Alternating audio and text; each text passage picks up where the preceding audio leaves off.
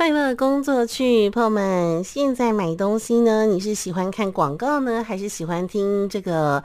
呃，比如说常常看到 IG 啊或 FB 啊，你喜欢的这个 sales 或者是网红啊、直播主啊等等呢？哦，在线上。呃，让你更了解这个产品，或者是跟你一起团购呢？你喜欢什么样的购买方式啊？哇，最近哦，这个网红这个名字真的是相当的红哦。因此呢，我们今天请到了经营人的采访编辑简玉璇来跟我们聊聊什么叫做网红行销术。玉璇你好。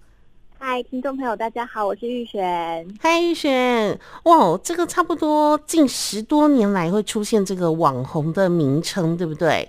那可不可以请玉璇先来跟我们聊聊什么叫网红哦？还有为什么呃这些广告主呢，除了在媒体哦会下这个官方广告之外呢，他们还愿意花钱请网红行销带货啊？嗯。其实我觉得人人都有机会成为网红，因为像现在这个时代上面，每个人呢他都有自己的社群平台。那其实你只要把你的 IG 设成公开，你就有机会成为网红。嗯，比方说最近有个好朋友，他就是文青形象，然后我就发现，哎，他怎么开始在接一些哦夜配了吗？对，开始接一些业配，然后就发现说，哎，他平常会骑机车吗？他怎么在接复古机车的夜配？哎，嗯。就是以前我们可能想的网红，可能都会是比如说要百万订阅啊，嗯，这种大型的网红。可是其实你现在发现，你身边的朋友都是网红了，嗯，那它主要的定义其实就是它是它是从网络平台来的，就是因为我们开始会用网络平台发布内容，那你发布内容之后呢，你就会有一群忠实的粉丝会 follow 你，嗯，那像。常说的 YouTuber 啊，直播主啊，布洛克，最早对最早其实从布洛克来的。嗯、那现在呢，像 Podcaster 啦、啊，哦，或者是像主持人，你可能也机会成为这个广播名人，可能也可能是网红哦。嗯，所以这个潜力。嗯、那网红如果说真的要有影响力，因为其实你要有一些商业合作的机会，还是要有一些影响力嘛。嗯，那一般讲现在的定义大概是你社群平台的追踪数呢，至少要一千人以上，你才会比较有、嗯。呃，机会接到业配啦，是是是。那刚刚主持人有说，为什么广告主会开始愿意花钱请网红呢？嗯，其实很大的原因是因为他们的亲近性很高。就像我刚才分享的，就是哎，我发现我的朋友好像也在哎推荐一些东西哦。嗯，哎，跟你很像朋友，嗯，或者是你自己呢，因为你的兴趣，比如说呢，我是喜欢看球类运动的，嗯，所以我就就。NBA 哦，讲 NBA 赛事的网红，我就追踪他。嗯，那他这时候呢，他可能就会业配相关的运动用品。那我自然而然哦，我因为我很喜欢你的内容，所以你推荐给我产品，我也很喜欢你。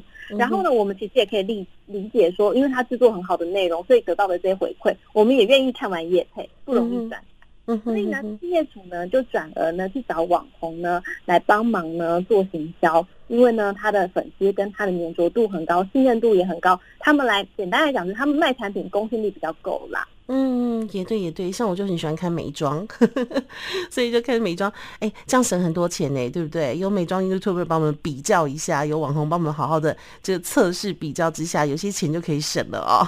好，那像我们就很想问啊，呃，如果今天我是这个呃广告主的话。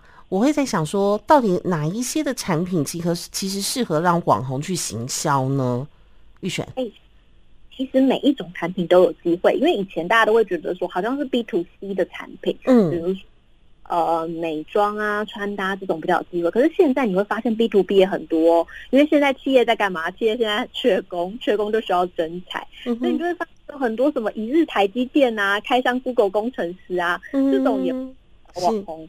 来代言，嗯，不过呢，呃，国内的网红平台像 KOL Radar，其实他们就有统计过，就是去年呢，台湾业配呢占比有最大中的有六大主题，就代表说这六大主题其实是很适合找网红来业配跟行销的。第一名就是美食，嗯、第二名呢是穿搭，再就是旅游、保养、运动跟影视。嗯、所以如果你你跟这些主题有关的话，代表你找网红来协助推销的效果是比较好的，因为哎，大家观众也比较熟悉。嗯、哼哼但是呢，我要说，叶配真的不限于这些品相，所有东西都可以叶哦，所有东西都可以叶配就对了。嗯，哦，好，那哎，还有一个就是，我们好像这个如果要找网红的话，哎。广告主好像还必须要先认清楚哈，说你到底是希望是可以打知名度呢，还是可以卖产品？是希望达到什么样的目标，对不对？嗯，没有错，因为其实现在网红真的很多。嗯，如果把一千追踪数以上的网红都算进来，台湾光一千到一万这个区间的网红人数呢，就有三百万。哇，那你这么多，三百万来找网红的时候呢，嗯，你先不要不要找谁，你反而先像主持人说的，你要先厘清你的行销目标。嗯哼，那常呢做行销会有三个目的，第一个就是你要增加你的产品产品曝光度，让大家认识你。嗯，那接着下。一步呢，你就会希望说大家认识你，但是还要对你有好感、感兴趣。嗯哼。第三步呢，才是促成购买、强化使用者的口碑。嗯哼。所以不同阶段，它就会有适合不同的网红哦。嗯。比方说，增加产品曝光度，就通常是新品发布的时候，嗯，你就要找知名度高、追踪度高的，因为每一个人都认识蔡阿嘎、芊芊这种百万网红，嗯，他们来，你的产品的曝光度就会高。可是呢，你的曝光度高之后，你会希望大家有好感。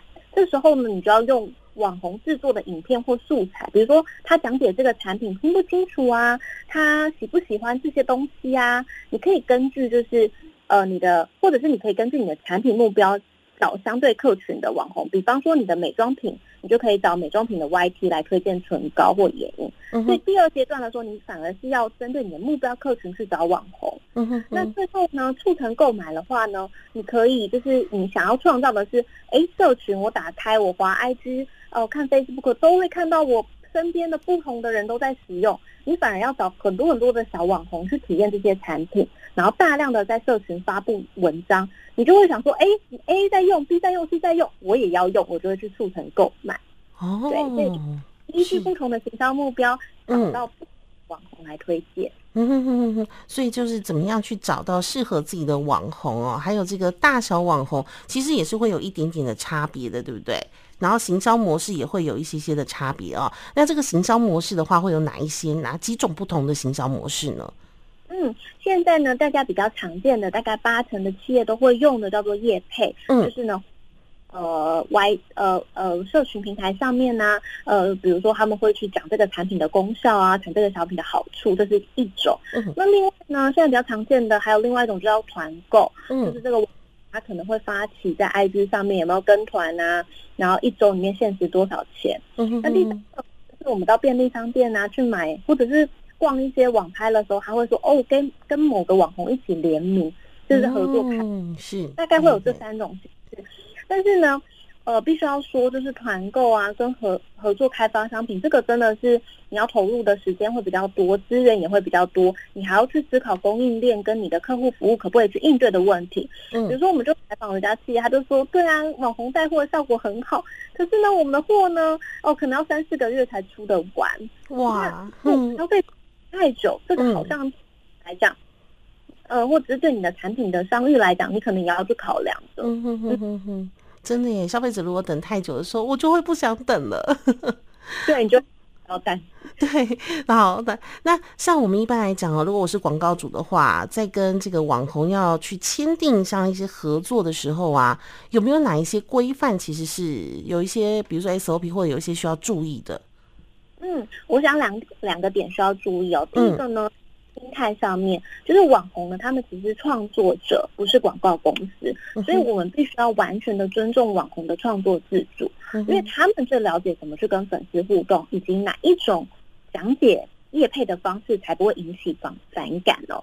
如果你业主呢很想要控制内容，就说哦，希望你可以照着我的广告上面的内容去讲。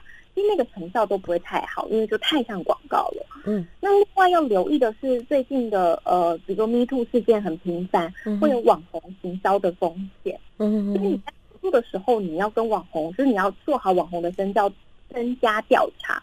可能有时候甚至要问一下同业有没有跟这个网红合作过，或者网红。没有过去我们一些刑事案件的案底？是。那有时候还会透过公关危机的切结书，会请他在合作前签这个切结书。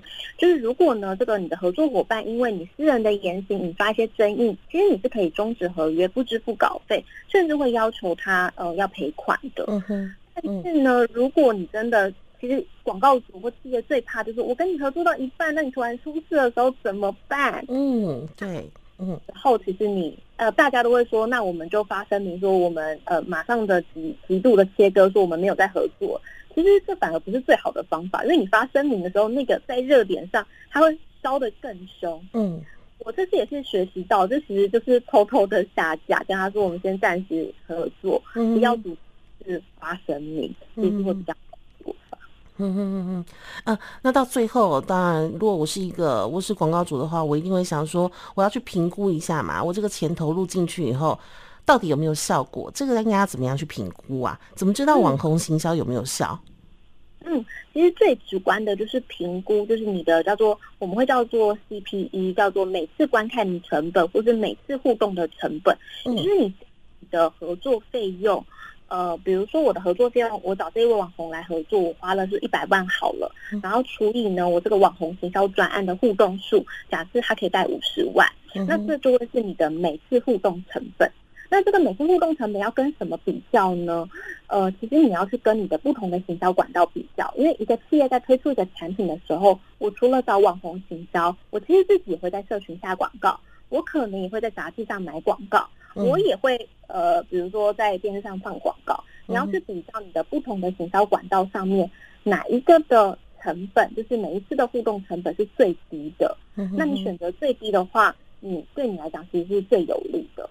不过我也要说，就是网红行销真的是一个呃，行销应该都是这样啦，就是一个做中学的学问，嗯、就是呃，你必须要去调整、了解说，哦，你的消费者会喜欢用什么样的方式去买单，也就是说，你要把你每一次，你不能说我这次行销呃失败了，效果不好，我就不再用网红。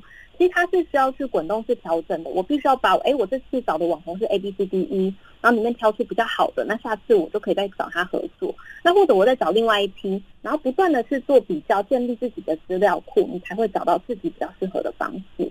嗯，好，所以这个网红行销学哦，真的是现在我觉得。呃，就现在来说非常夯，然后很多人也非常想要知道，然后很多人想要了解，很多人想要使用的一个方式跟行销的这个概念哦。因此，朋友们，如果你有兴趣的话呢，不妨参考这一期的《经理人》杂志哦，他告诉你什么叫做网红行销学。今天非常谢谢我们的采访编辑简玉璇，谢谢玉璇，谢谢听众朋友，谢谢主持人，谢谢谢谢，拜拜，拜。